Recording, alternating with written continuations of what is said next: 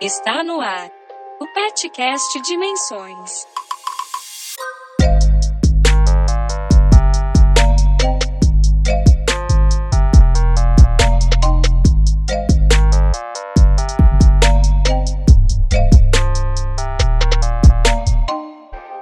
Oi, gente, nós somos o Petcast Dimensões, um podcast em construção. E hoje a gente vai gravar o nosso primeiro episódio, né? Estamos um pouco nervosos com tudo isso, mas a gente vai começar com uma pequena introdução de cada um. Eu sou o Pedro Madeira, eu sou do curso de serviço social da Rural. Eu tô no PET desde 2018, é bastante tempo, né? E eu sou cantor, sou pisciano e sou apaixonado por música. É, eu sou Christian, eu tenho 21 anos, né, se não for sociedade. É, eu sou do curso de jornalismo, eu tô no PET desde o começo do ano, em março, né? Eu tô já uns, então, quatro meses, mais ou menos. E eu sou ariano, né? Eu não sei muito bem o que isso significa. E eu gosto de bastante de música, eu sou, eu trabalho como, agora eu tô sendo mais ilustrador, mas eu gosto muito de música.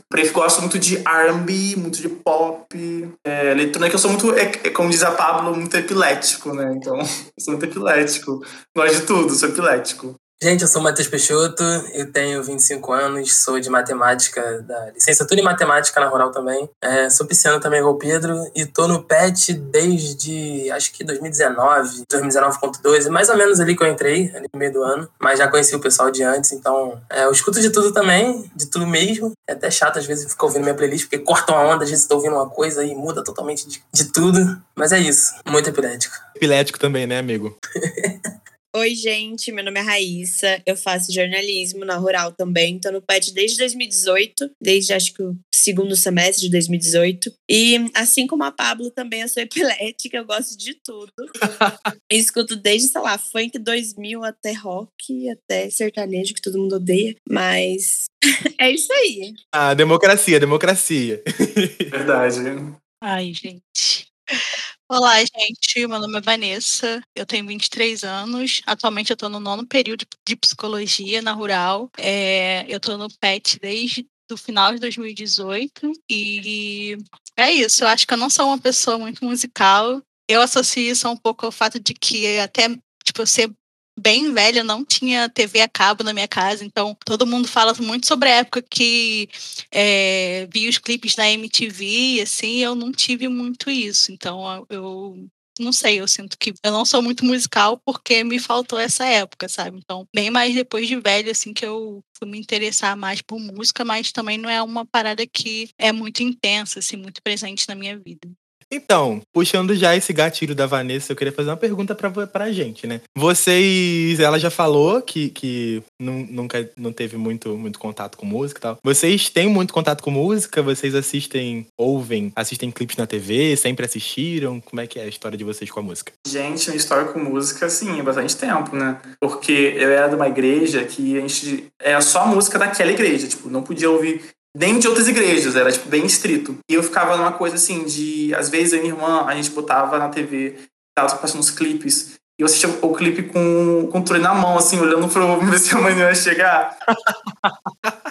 eu lembro um clipe que eu fazia muito isso, era Naturally, da Selena Gomez, nos intervalos do Disney Channel tipo, começava a tocar, eu adorava. E aí eu ficava com medo da minha mãe chegar e falar, ah, tira daí que é a música do mundo e tal.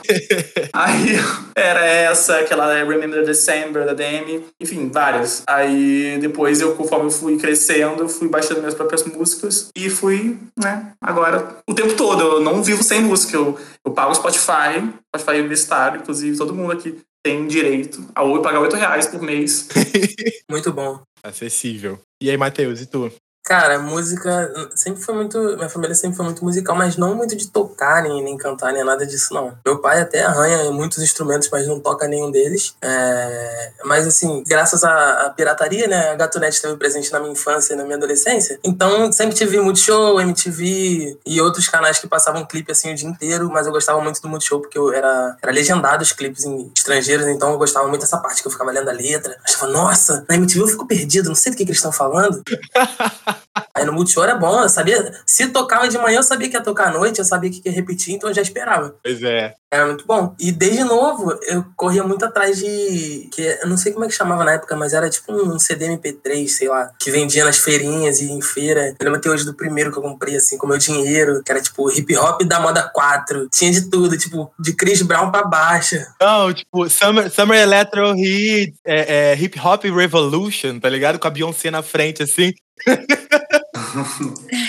Nossa, tinha tudo. Tinha muito, tinha muito, tinha muito. E era bom esse, cara, porque ele tinha, tipo, desde do hip hopzão dos caras lá, os americanos, até os brasileiros, assim, que do nada os caras começaram a cantar em português. Eu fiquei, é, tem música brasileira disso? Não fazia ideia. Sim, sim. Cara, eu lembro de um, de um clipe. Eu não lembro o nome da música, mas é um, um, um hitzão, assim, todo mundo conhece. É a música do, do Snoop Dogg que ele gravou aqui no Rio. Ah, é é ele e o Pharrell, não é? Sim, cara, eu lembro de, de, de eu novinho.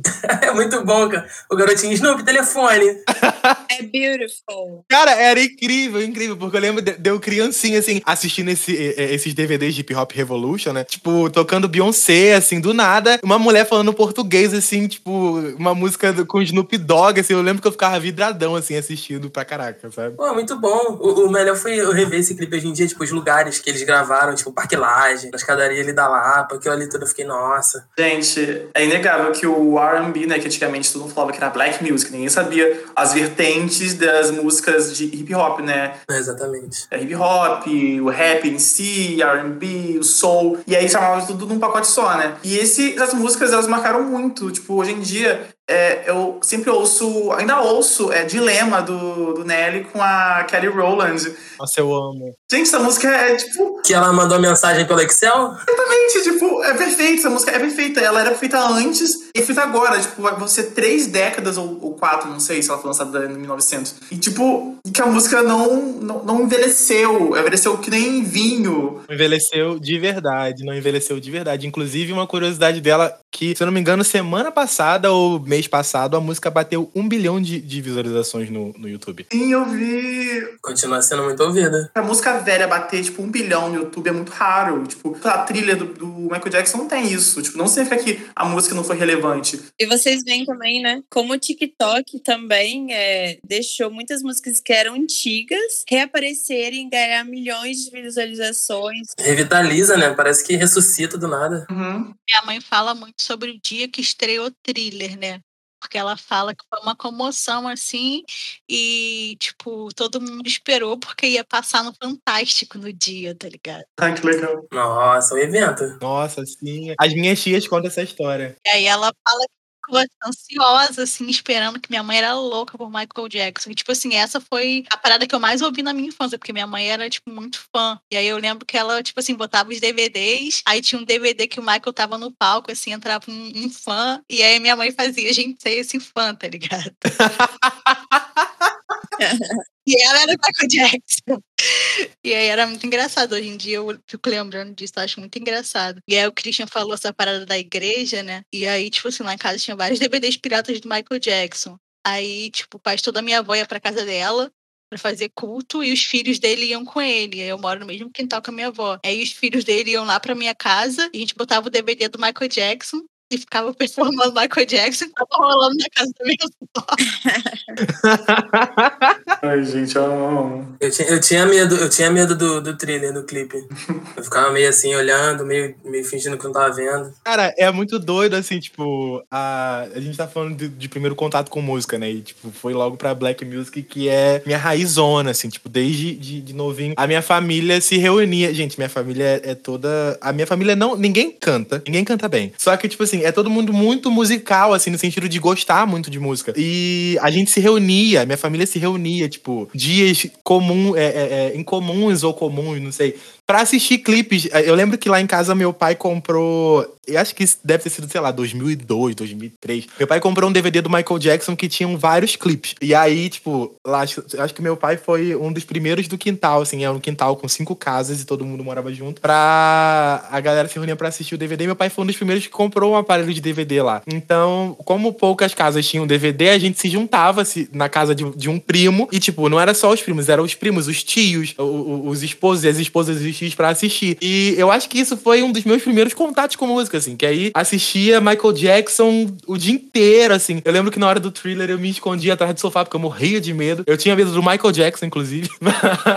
Era, é muito doido, assim. E, e- e esses contatos, assim, com música, se vocês parem pra pensar, é o que de fato é, é- é- forma muito o nosso gosto musical e, e- e- e pessoal, sabe? Quando a gente vai ficando mais velho. Vocês concordam com isso? Ah, com certeza. Total. Eu assistia muito MTV com a minha irmã e eu lembro do dia que a gente viu o lançamento de Rude Boy da Rihanna, que saiu na íntegra lá, a gente viu junto.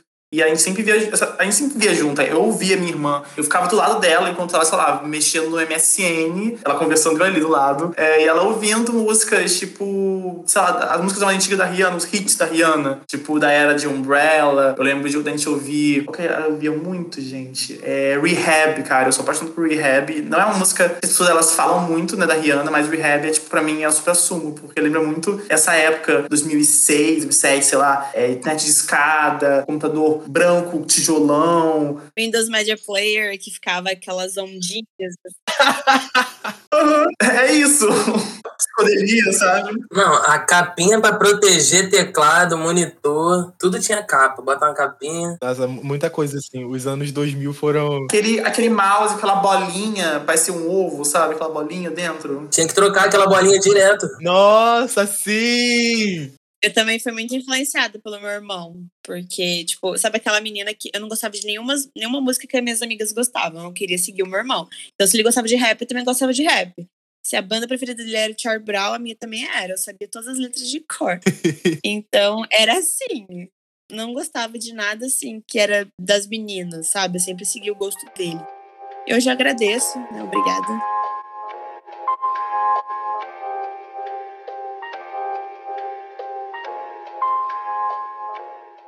Então, é, já que a gente tá falando de música que marcou a nossa vida, acho que a gente pode começar já a falar sobre o nosso tema principal, né? Que são álbuns e músicas que marcaram a nossa vida. Quem quer começar? Assim, é difícil eu, falar. Eu tenho muitos artistas que marcaram, músicas que marcaram. Quando eu penso em, em álbum, assim, um conjunto, numa coisa só, eu gosto muito de falar do Old Dog, do Mac DeMarco. Tipo, o Mac DeMarco é um artista mais indie, conceitual, assim, que o pessoal mais alternativozinho conhece. E esse álbum eu gosto muito, porque ele traz uma coisa meio é, acho que é Synthwave o nome, é uma coisa bem assim, alternativa zona e tal. E é muito bonita das letras, sabe? Ele fala muito sobre é, uma coisa mais intimista, mais emocional. Ele traz alguma, inclusive uma música que ele fala sobre a relação dele com o pai dele, né? De, de abandono. E é, é muito, uma coisa muito íntima, muito pessoal. E eu ouvi numa época que eu tava muito deprê, tipo, época assim, de que as coisas estavam dando errado, e eu tava num momento bem assim, de, e foi bem antes de pandemia, foi logo quando eu entrei na faculdade, e o álbum meio que conversou comigo de uma forma muito, assim, pessoal, eu acabei de falar isso de novo. e sempre que eu ouço essa música, eu lembro daquele, daqueles momentos, e é estranho, porque às vezes a música, ela faz com que eu lembre de, com nostalgia de momentos que foram ruins, eu fico tipo assim, como assim, gente, o momento foi ruim, por que, que eu tô lembrando dessa, com tanta nostalgia? Mas porque, por mais que o momento tenha sido ruim, eu consegui sobreviver a ele. E a música, ela me transporta de volta a ele e mostra, eu consegui, sabe? Sair desse, desse buraco. E esse álbum, sempre que eu ouço, eu, sabe, eu sinto, eu consegui. É isso.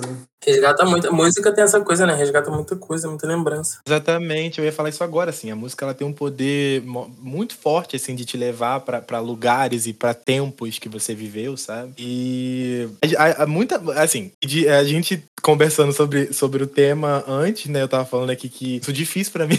Eu não consegui escolher um álbum porque eu fiquei, eu gosto de muitos álbuns e eu fiquei eu ficava assim, se eu escolher um álbum X, é, o outro álbum vai ficar com ciúme, porque eu sou muito assim com música, gente. Eu trato música como se fossem filhos. Então, tipo, é, são, é, é relação mesmo muito forte. Tipo, eu escolhi cinco músicas que me marcaram, assim, momentos extremamente importantes da minha vida. É, a primeira que eu escolhi foi Levante e Anda, do Emicida. Em, em 2018 foi a música que deu um soco na minha cara, assim, pra eu acordar e levan- literalmente levantar e andar, sabe? E eu lembro que eu tava dentro do trem, voltando de Queimados, e eu coloquei a música pra tocar e fui ouvindo, ouvindo, e tem uma parte que ele fala, a, a, a famosa e famigerada parte que ele fala: Irmão, se você não, não acordar e entender que você é o responsável pelo seu sonho na face da terra, eu não sei o que, que vai acontecer. É basicamente isso que ele fala, não lembro exatamente. E eu lembro que eu fiquei aquilo na cabeça, eu falei, cara, eu preciso fazer alguma coisa do meu sonho, eu preciso correr atrás e enfim. A outra é, é... é engraçada, eu nunca falei sobre isso em lugar nenhum pra ninguém, mas tem uma música da, da Lady Gaga chamada Boys, Boys, Boys. E lembrando muito da, eu fiquei, me senti muito, muito familiarizado e, e representado pelo Christian quando ele falou que ele ouvia as músicas escondidas. Então, Boys, Boys, Boys da Gaga tinha um, um, um show que passava na MTV, na, na HBO e tinha uma performance com vários caras, os dançarinos da Gaga, acho que são todos gays ou eram, não sei. E aí, tipo, eles tinham toda uma performance que eles ficavam se alisando, não sei o quê. E a música, tipo, tocando e eles lá, tipo, aí no final os caras se beijavam. E eu lembro que, tipo, foi o primeiro contato que eu tive com, com homossexualidade, assim, que eu lembro que eu fiquei, caraca, eu, eu sou isso aí. Aí, tipo, eu lembro que eu ficava escondido com o controle na mão, assim, assistindo. Aí quando alguém botava a mão na porta, assim, eu trocava rápido de canal. Porque ninguém poderia saber, né? Eu tinha 12 anos, gente. Então, assim, nem faz sentido. E. Gente, Lady Gaga. Garoto, Lady Gaga. É, e é engraçado, assim, se você. Literalmente virou monstro. Literalmente, se você for falar pra. pra, pra se você for parar pra conversar com, com LGBTs, assim, tipo, que se descobriram, sei lá, a partir de 2011, a partir de 2010, a Gaga sempre vai estar tá enfiada, assim, na história da galera, sabe? De alguma forma, com alguma música, alguma entrevista. Isso é muito louco. Muito doido que, tipo, é isso, a música, ela tem esse poder de fato, assim, de, de, de, de ser a trilha sonora de momentos de, de verdade, sabe? Tipo, de estar tá ali. Às vezes você tá fazendo uma coisa que, que, sei lá, brigando, enfim, tá tocando uma música no fundo. E se você ouvir essa música três anos depois, você vai lembrar daquela briga e tal. É muito, muito, muito louco. A gente, né, continuando essa. Fazer um, abrindo um parênteses de Lady Gaga. É, eu lembro que eu tinha, tipo, 11 anos e eu fui no, no, ano novo da família lá em... Enfim, na casa do meu tio. E aí meu primo, né, que tinha dinheiro, ele tinha o Kinetic. Kinect, que era tipo nova coisa do momento, que é, você podia dançar e tal. E aí tinha um jogo de dança que tinha Just Dance da Lady Gaga. Tipo, é, e aí eu lembro que eu arrasava, eu era o melhor na performance. Eu, eu 11 anos lançando a performance de Just Dance, eu lembro até hoje alguns passos. E tipo, eu ficava assim, tipo, meu Deus, sabe? E aquela música super, assim, feminina, aquela performance. Até hoje, quando eu ouço, eu lembro disso. E eu ficava, gente, eu ainda fiz a família toda performando horrores. e tu, Vanessa, que, que música, que álbum, assim, marcou tua vida? Eu sei que tu não, não tinha muito contato, mas tu já falou do Michael Jackson, então acho que o Michael Jackson já entra, assim, de alguma forma na tua vida, né? Eu queria citar aqui dois álbuns que eu não consigo escolher, assim, entre os dois, mas que os dois têm músicas que eu gosto muito, que são os dois álbuns do Racionais. O Sobrevivendo no Inferno e o Nada Como Um Dia Após o Outro Dia. É, Racionais para mim, cara, é tipo assim, é muito importante na minha vida porque foi um álbum que me fez ter um contato muito forte com a minha racialidade e me fez perceber coisas que eu não, não tinha percebido e através da música deles eu, eu me, me vi ali de uma forma muito intensa e os Racionais me, me trouxeram uma raiva que eu não sabia, mas que eu precisava muito sentir, sabe? E e, tipo assim, isso foi um álbum, assim, de entrada de descoberta da minha racialidade, então foi muito é, importante, assim, e me traz essa raiva que eu acho que é muito necessária nessa vida. É, eu gosto muito do, do Sobrevivendo no Inferno. Eu gosto muito do Jorge da Capadócia, né? Que é a oração de, de, São Jorge. E aí tem um beat, assim, um sample muito gostoso de se ouvir. Que, tipo assim, é uma música que eu posso ouvir, assim, sem parar, sabe? Eu gosto do versículo 4, capítulo 3 a música Tô Ouvindo Alguém Me Chamar, eu acho muito legal. Diário de um Detento, que é um clássico também. Demais. E a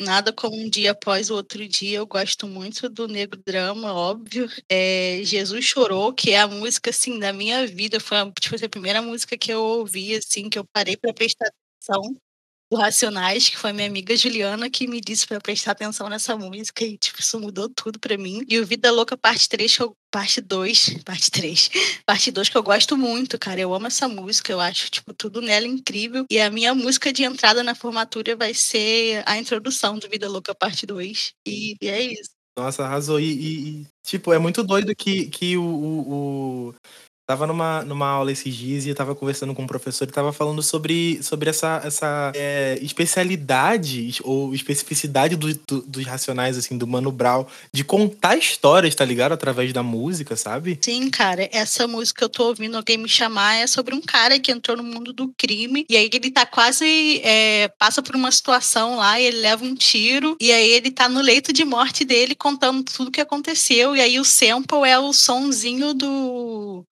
do bip, né? Que fica lá no hospital e ele ouvindo alguém chamar ele, que no caso ele tá morrendo, e ele contando tudo ali.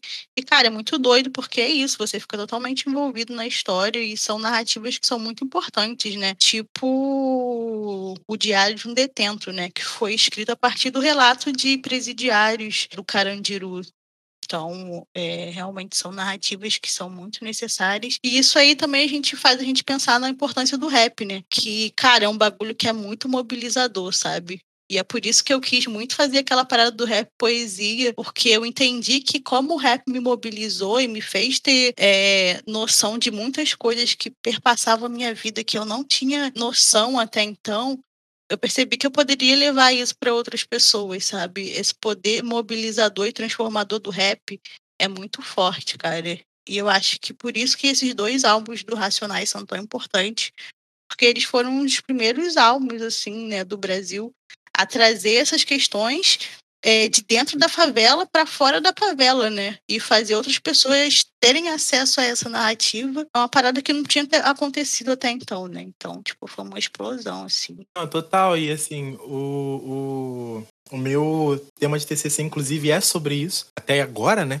Ele é sobre esse quinto elemento do, do, do movimento hip hop, né? Que, para além do, do break, do DJ, do, do grafite, enfim, do rap, dentro do, do movimento tem essa parada do conhecimento, né? Que eles costumam dizer, chamar de, de quinto elemento. E eu li no. Tem um livro que eu li que é Se Liga no Som, o Ricardo acho que é Tapperman, Tepperman, não sei o nome dele. Ele fala, ele traz esse quinto elemento como uma parada que diferencia o rap dentro do mercado fonográfico, assim, sabe? Dessa lógica de produção que tira as características essenciais dos produtos, né? Porque se a gente tá falando de música dentro de um mercado, a gente começa a falar de música como produto. E o rap, com esse quinto elemento, ele se diferencia porque ele se firma para além de apenas um produto, sabe? E ele cita muitos racionais, assim, como. como é, é, é, acho que vanguardas mesmo, assim, desses movimentos de trazer conhecimento de fato de realidade para dentro de música, de denunciar a desigualdade racial, de denunciar a desigualdade social e, e, essas coisas que são extremamente importantes e que, querendo ou não, reverberam diretamente em movimentos musicais hoje em dia, sabe? Se você vê, por exemplo, Maísa cantando sobre o bonde pesadão, cantando sobre, sobre coisas que inspiram e influenciam outras pessoas, isso tem característica direta de, desse movimento que os caras fizeram lá nos anos 80, nos anos, nos anos 90, sabe? Então isso é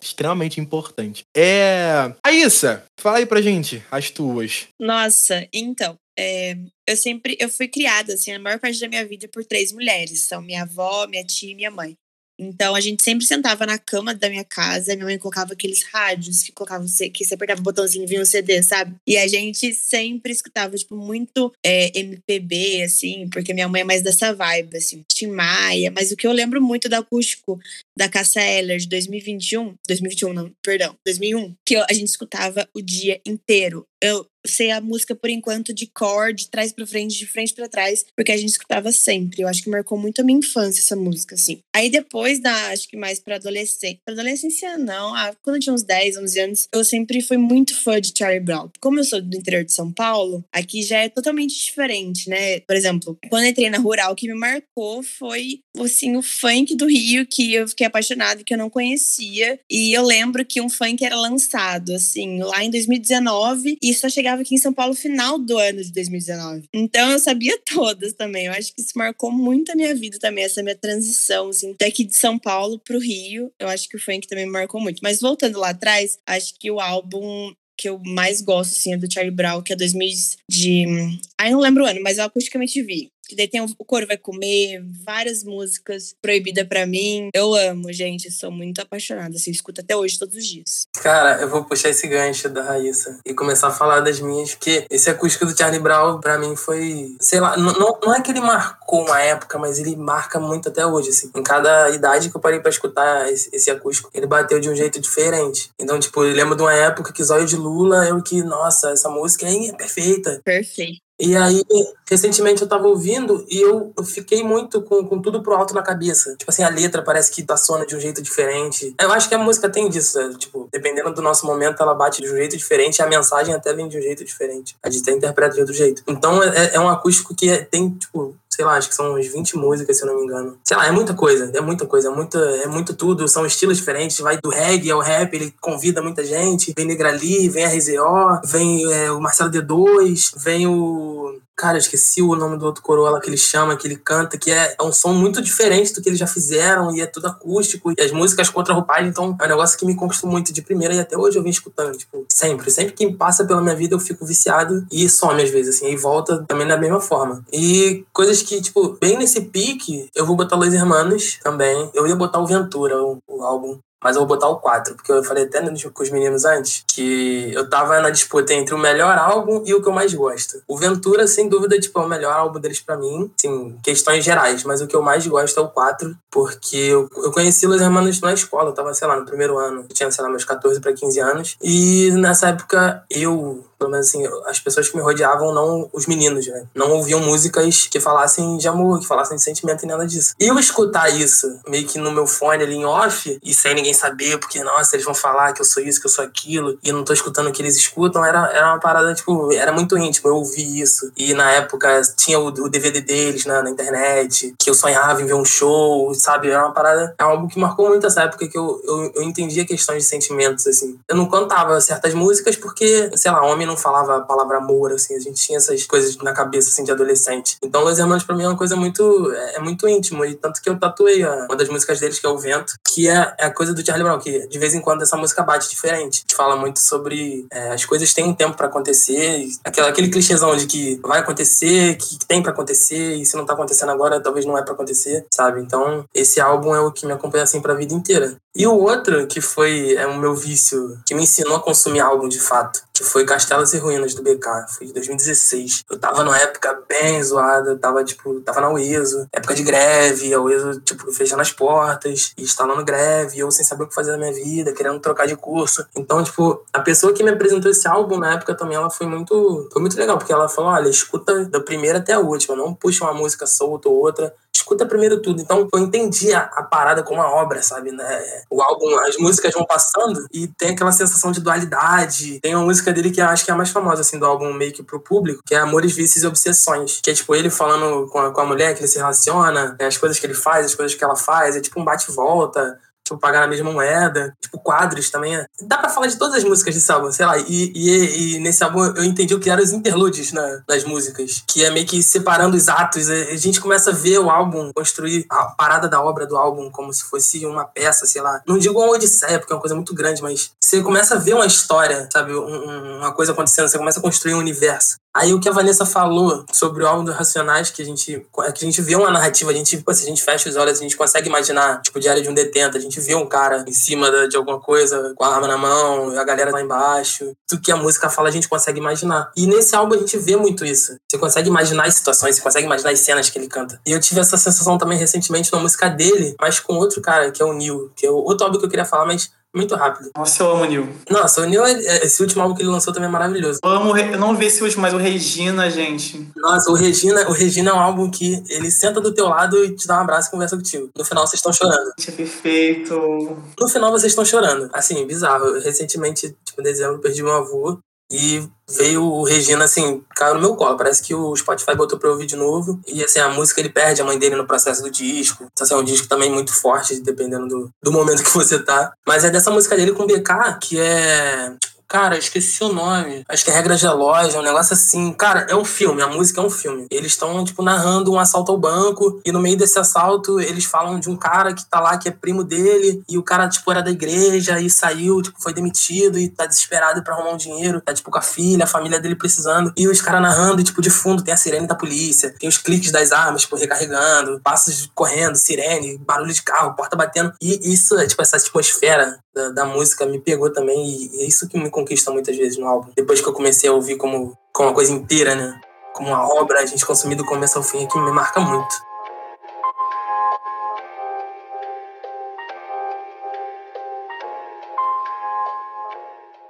Cara, e é, é muito, muito legal, assim, porque eu, enquanto artista, e na questão de você construir a obra, né? Porque, assim, quando eu, eu falo das minhas experiências, assim, de construção, eu, para além de, de escrever e de cantar, eu vejo muito música. Então, tipo assim, é, você colocar, quando você tá dentro de um estúdio, você construir uma música, você literalmente entra numa atmosfera, assim, num mundo. Parece que cada música de um trabalho, de um álbum, é um mundo. E você entra em cada uma e você vai se despejando ali dentro, né? E colocando, assim, todas as energias ma mais fortes e criativas possíveis para que esse mundo se concretize num som, sabe? E aí, tipo assim, quando você junta isso tudo e ele se transforma em, sei lá, em um ser vivo, assim, tipo, é, é, muito louco, assim, porque hoje em dia as pessoas. Tem, existe muita gente que não dá valor pra álbum, pra obra inteira. E eu tenho uma crítica gigantesca a isso, porque existe hoje em dia um consumo muito, muito rápido de música. É, o consumo de música tá muito maior. Era dos singles. Sim. Exatamente, exatamente. Música de dois minutos, né? Pois é. As pessoas estão consumindo muita música, só que parece que o tempo vai ficando cada vez menor. Das, parece não, as músicas estão ficando cada vez menores e porque precisa tocar em rádio, porque precisa ter mais streams. Eu, eu, quando eu vou ver um álbum assim lançado, a primeira coisa que eu faço dentro do Spotify é ver o tempo desse álbum. Nossa, sim. Porque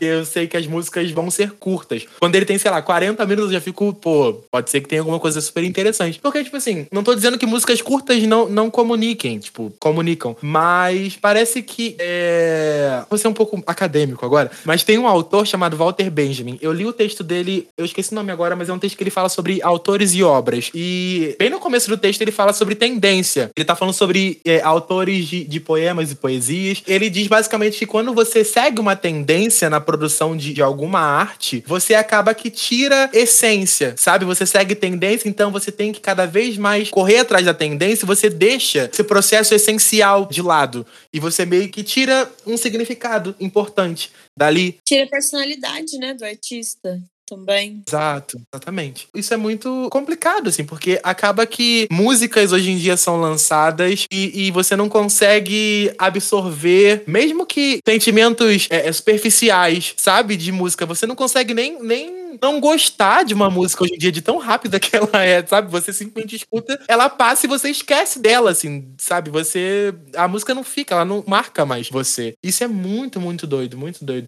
E pegando o gancho disso, assim, tem uma música que vocês estavam falando de adolescência e tal. Brick by Boring Brick, do Paramore. Ai, eu amo. Nossa, meu Deus.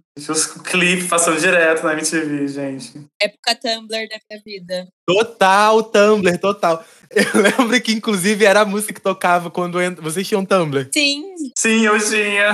Concert tem até hoje. então, quando eu editava, quando eu editava HTML do meu Tumblr, eu colocava Brick by Boring Brick, tipo, pra tocar, assim, quando a pessoa entrava. Tocava no Simplay. Cara, foi uma música que marcou total, assim, a minha pré-adolescência, sabe? Porque eu lembro que, por eu ser muito sozinho nessa época, na escola, era eu, meu fone e as minhas músicas. Então, tipo, eu lembro que eu passava o dia inteiro na escola ouvindo é, Brick by Born Brick, ouvia The Only Exception também. Nossa, era bad isso aí, gente. Nossa! É o nome do meu Tumblr. eu não chegava a ouvir, eu não tinha muita autonomia de ouvir música, mas quem ouvia muito era minha irmã. Aí eu ouvia junto com ela. Gente, o emo pegou vocês nessa época? Total. O vivede de gringo emo era muito, cara. Irmã pegou, mas não peguei. Eu não era, mas eu escutava muito. Eu vivia escutando. Não, então, tem isso, assim, tipo, o estilo físico emo não pegou. Porque eu não podia, porque meu pai não deixava, minha mãe não deixava usar preto, não sei o quê. Não, tipo, eu sou de Bangu, tá ligado? Me enfiar uma calça preta, uma camisa preta, eu vou derreter. Ai, meu Deus. Exatamente. Eu era emo, Raíssa. Eu, ah, eu tentava, gente, mas nunca conseguia. Isso tem cara de quem era emo, tinha franjinha. Tu usava spikezinho, Raíssa? Eu tentava, mas eu gostava muito de funk. Eles abominavam funk, aí eu ficava triste. Nossa! Gente, eu não, eu não fui emo, mas eu fui Playson. Ai, credo. Eu usava a franjinha do bonde da estronda. Isso, meu Deus. Mentira, Matheus! Matheus tem cara de que dançava free step. não, free step eu não conseguia, não. Não conseguia. Não tinha coordenação. Mas tentou, hein? Gente, eu já dancei, eu já dancei free step na escola. É muito, é muito agito. Quem nunca? Cringe demais. É pra vocês verem, né, como a música também influencia totalmente os estilos de, enfim, até mesmo de, de roupa, de tudo. A, a moda atualmente é totalmente baseada em artista de música. Total. Não, tem, não, não é mais filme, não é nada, tipo, é música. Tipo, você vê, um exemplo, o Kanye West lançando os tênis dele pela Adidas há anos, a Beyoncé com coleção, e, tipo, o, o Travis Scott com a Nike, toda aquela coisa dos tênis agora serem febre. Mas, assim, de anos. Gente, falando em estilo, teve um meme recentemente que era assim, tipo, os héteros hoje em dia, aí era tipo uns caras mais boyzinho, e os gays hoje em dia, é uns caras meio, tipo, sabe, meio, meio maloca, sabe? É, muito parece que, que os estilos, assim, hoje em dia, eles meio que se cruzaram. Sabe? Porque se vocês pararem pra pensar, tipo, esses caras que, que se vestem, assim, tipo, desse. É, é Ice, né, Matheus? Que fala? É, esse negócio de joia, eles têm Ice. Pois é, tipo, é, é- essa coisa de, de, de. Não joia, mas, tipo, corrente. Era muita coisa de emo lá atrás, né? Sim. Era tudo muito segmentadinho. O emo usava preto, aí tinha, tinha aquela coisa de daquelas roupas xadrez, assim, escuras, sabe? Roxa, bem Avril Lavigne nos anos 2000. All Star. All Star pintado de caneta, tá ligado? E, tipo, os plays são de franjão, não sei o quê. E hoje em dia as coisas são todas muito. Cara, é curioso isso, porque a maioria dos artistas que eu escuto, assim, rapper brasileiro e até um cadinho de trapper, eles vêm ou do emo ou vêm do rock. Verdade. Tipo, é uma galera que cresceu consumindo rock, cresceu consumindo, consumindo rock emo. E, assim, referência de anime, música, é, você vê melodias, às vezes eles sampleiam, ou a galera de rock mais clássica, essa coisa mais antiga. Ou, tipo, eu vi um amigo meu que tava fazendo um beat, ele tava sampleando Paramore. Eu falei, pô, como que eu ia imaginar que o maluco ia fazer um, tipo, um beat de trap pros caras falar de droga e ice, pegando um- uma melodia de Paramore, assim. Um bagulho que é, que é bizarro, mas é entendível, porque meio que a nossa geração cresceu vendo isso e consumindo isso. Então, independente do caminho, ia ter essa referência de, base, assim, pras coisas. Pois é, e você vê que hoje em dia a nossa geração é uma geração que, de alguma forma, não sei, posso estar enganado, vocês podem discordar de mim, mas eu acho que é uma geração que, tipo, é muito democrática, que ouve de tudo, que abraça muito. É, é uma geração epilética, como diz Pablo Vittar. Epilética.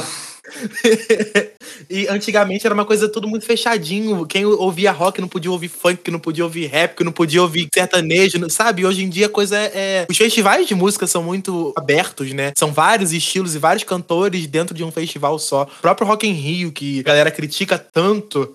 E o Rock in Rio nunca foi um festival só de rock, sempre foi um festival que englobou muitos ritmos e muitos gêneros, né? É um, um- resultado de uma geração e de pessoas que de fato ouvem de tudo. Não tem como também dentro do Spotify você ouvir uma coisa só, né, gente? Como os gêneros têm se cruzado, né? Você vê quantos feats não têm sido feitos também. Que acho que os artistas também entraram nessa onda de um apoiar o outro e da gente consumir vários tipos de músicas diferentes. Eu acho que isso tem sido bem bacana. E até músicas que eu acho que sempre caminharam juntas, mas não tinham ideia disso, que é tipo rap e o funk. Tipo trap e o funk. Gente, esse negócio do rap. O rap veio muito forte nessa última década, de uma forma. É, o rap é o novo rock, na época de tipo rockstar, agora os caras são os do rap. É rapstar, cara. Desde 2013 eu lembro que várias artistas pop, tipo, da- das divas, a era das divas foi o quê? Do, do ano 2000 até mais ou menos 2012, 2011, né? Que foi, 2011 foi o auge. E aí logo veio o rap muito forte, de uma forma que eu lembro que é, artistas mais novas, elas se apoiavam um pouco no rap, de uma forma que, tipo, eu lembro que a Ariana Grande fazia muito isso. Ela, no começo da carreira dela. Até hoje ela faz, mas era muito recorrente naquela época. Ela vinha com um single e sempre vinha um rapper junto. E isso veio muito forte, tipo, meio que uma, os dois iam se ajudando nessa época. O pop tava meio que decaindo um pouco, o rap tava ascendendo aos poucos, né? E os dois foram meio que se nivelando. A ponto que hoje em dia o rap tá aí gigantesco, como a gente vê, e o pop, né, tipo, se rendeu ao trap. Total. E o, o- eu acho que o rap nos Estados Unidos hoje em dia é o gênero de música mais consumido, assim. É o mais consumidor disparado. Sim, é o, é o sertanejo que a gente tem. É o nosso sertanejo. Mas aí, e tá, eles, eles dominam as paradas musicais, assim. Os- quando você vai pegar um top 10 de, de uma plataforma de streaming nos Estados Unidos, você só encontra artista de rap. Você não encontra outra coisa. O Drake, gente, o Drake, qualquer spill que ele, ele coloca lá, que ele, que ele dá, já vai pro top 1. E é engraçado, às vezes você pega o top 1 é ele, o top 2 é alguém que canta com ele. O Travis. Pois é. Cara, e tem uma coisa muito, muito interessante, assim, de que eu descobri recentemente.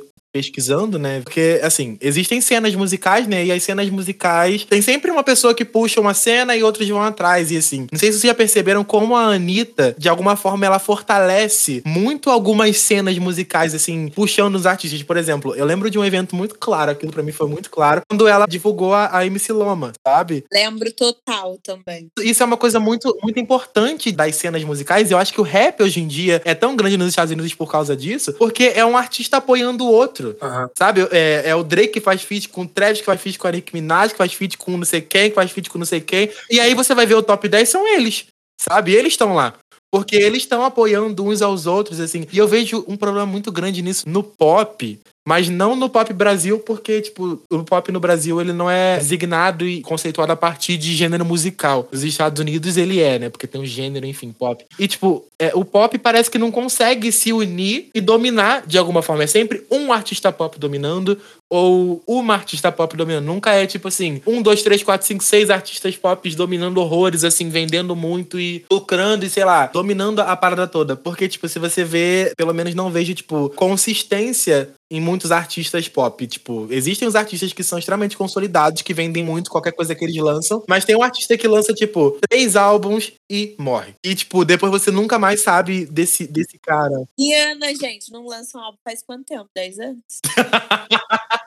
Nem precisa de três. Nossa, a gente faz muito tempo que a Rihanna não lança um álbum, gente. Mas é uma rainha, amo. Mas tem outros motivos pra ela estar não lançando. Não foi pelo flop, né? Se ela lançasse, ia irritar. Tem umas que não lançam porque flopa, gente. Tem que fazer. Estão falando que vem aí, né? Ah, é, pois é, né? Tiveram fotos e vídeos dela com o Seth Rock, né? Que ela namora, gravando clipe, enfim. Muitas felicidades vem aí, porque gatilho total não ter álbum da Rihanna. Tem aí, gente. Mas acho que é por isso também, né, que o rap ganhou tanta visibilidade nos últimos anos. Eles cresceram juntos, eles estão se apoiando, né? O que não acontece muito com o pop. Exatamente. Gente, é, você pegando o gancho do Anitta e da MC Loma, gente, antes disso, você quase não via nada de brega funk. Foi a MC Loma que, tipo, fez o brega funk hitar completamente. Hoje ela tá flopada, tadinha. Só que brega funk tá bem forte. Um brega funk hoje em dia é, é um gênero que dominou, assim, total. Gente, ritmos lá do norte, nordeste, hitando aqui no, no sudeste. Ah, esse novo álbum da Pablo, gente. Aí eu amo. Nossa, maravilhoso. Sensacional, cheio de músicas lá do norte. Então, achei muito legal também. Já é meu comfort álbum, gente. Eu sempre quero eh, ficar feliz, sabe? Nossa, tô triste. Boto batidão tropical. Ai, perfeito. Ah, ela foi uma revolução, né? Batidão Tropical pra mim foi é muito doido, assim, porque quando eu era criança, meu avô ouvia muito forró, né? Meu avô mora em Seropédica, quem não sabe, eu sou de Seropédica. Toda vez que eu ia pra lá, Seropédica, Vanessa pode falar, Seropédica toca muito forró. Em vários lugares, assim, o forró é, é muito cultural, assim, de Seropédica. Pelo menos na minha época de criança era muito, não sei agora. Todo final de semana, forrozão lá no 49. Pois é, o forró de Suriaque, né? Que a galera vai e tal. E aí, eu lembro que tinha um forró, forró da torre, que era em Seropédica e... Eu não lembro exatamente onde era, mas era meu sonho nesse forró. Mas enfim, lá dentro do 40... Lá pra dentro do 40, não era, Vanessa? Porra, lá no 40. Sim, sim, conheço Forró da Torre. Cara, minha avó ia todo final de semana forró da torre com meus primos. Era meu sonho ir forró da torre. Mas enfim, e o meu avô ouvia muito, tipo, Companhia do Calypso, Calcinha Preta, tinha Deja Vu, Banda Ravelli, tinha é, Mastro Escolete, Cavaleiros do Forró. Era muita, muita banda de forró. E eu ouvia muito. Quando eu ouvi a Pablo cantando, tipo, Bang Bang, Ânsia e Zap Zoom, que eram as músicas que meu avô ouvia muito por conta do campo Companhia do Calypso, eu lembrei, tipo, total da minha infância, sabe? Tipo, e novamente a gente sempre voltando pra esse negócio de que a música sempre leva a gente pros lugares, sabe? Pra memórias e traz sentimentos. Eu lembro que era chegar na casa da minha tia, assim, tava lá o carro do meu avô tocando um forrozão altão, todo mundo dentro da piscina, assim, comendo churrasco, e minha tia fazendo comida, e todo mundo conversando. Tipo, é uma, é uma sensação maravilhosa, assim, de saudade, nostalgia que eu tenho por causa disso. E obrigado, Pablo Vittar, pelo Inário. Acho que nos remete muitas pessoas também, né? Como você disse, ah, eu lembro do meu avô. Sempre tem umas músicas que a gente lembra de determinadas pessoas. Eu acho isso muito legal. Sim, total.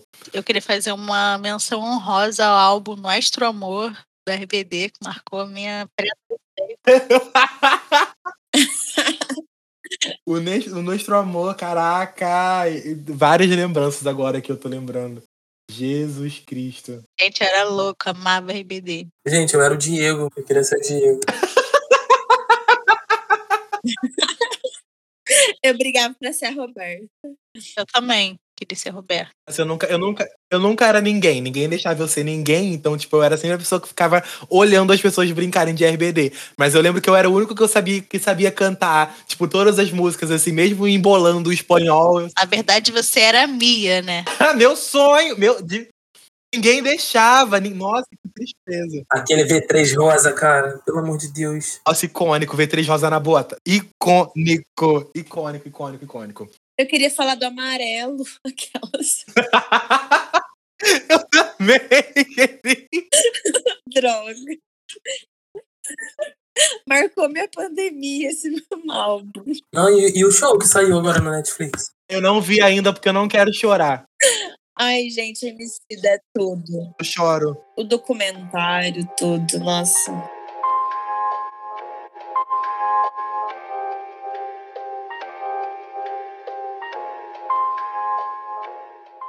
Gente, então, acho que a gente pode encerrar, né? Porque a gente já falou bastante sobre coisas que marcaram a nossa vida, sobre músicas que marcaram a nossa vida. É, eu acho que é um bom, um bom começo de, de, de podcast, assim. Mais pra frente a gente vai estar trazendo mais temas, umas coisas mais bacanas pra gente a gente tá discutindo. A gente fala pra caceta, vocês já perceberam, né? Quem tá ouvindo aí de casa. E até a próximo, próximo episódio. Fiquem ligados. Sigam nas redes sociais pra ficar por dentro. Arroba Pet Dimensões da Linguagem.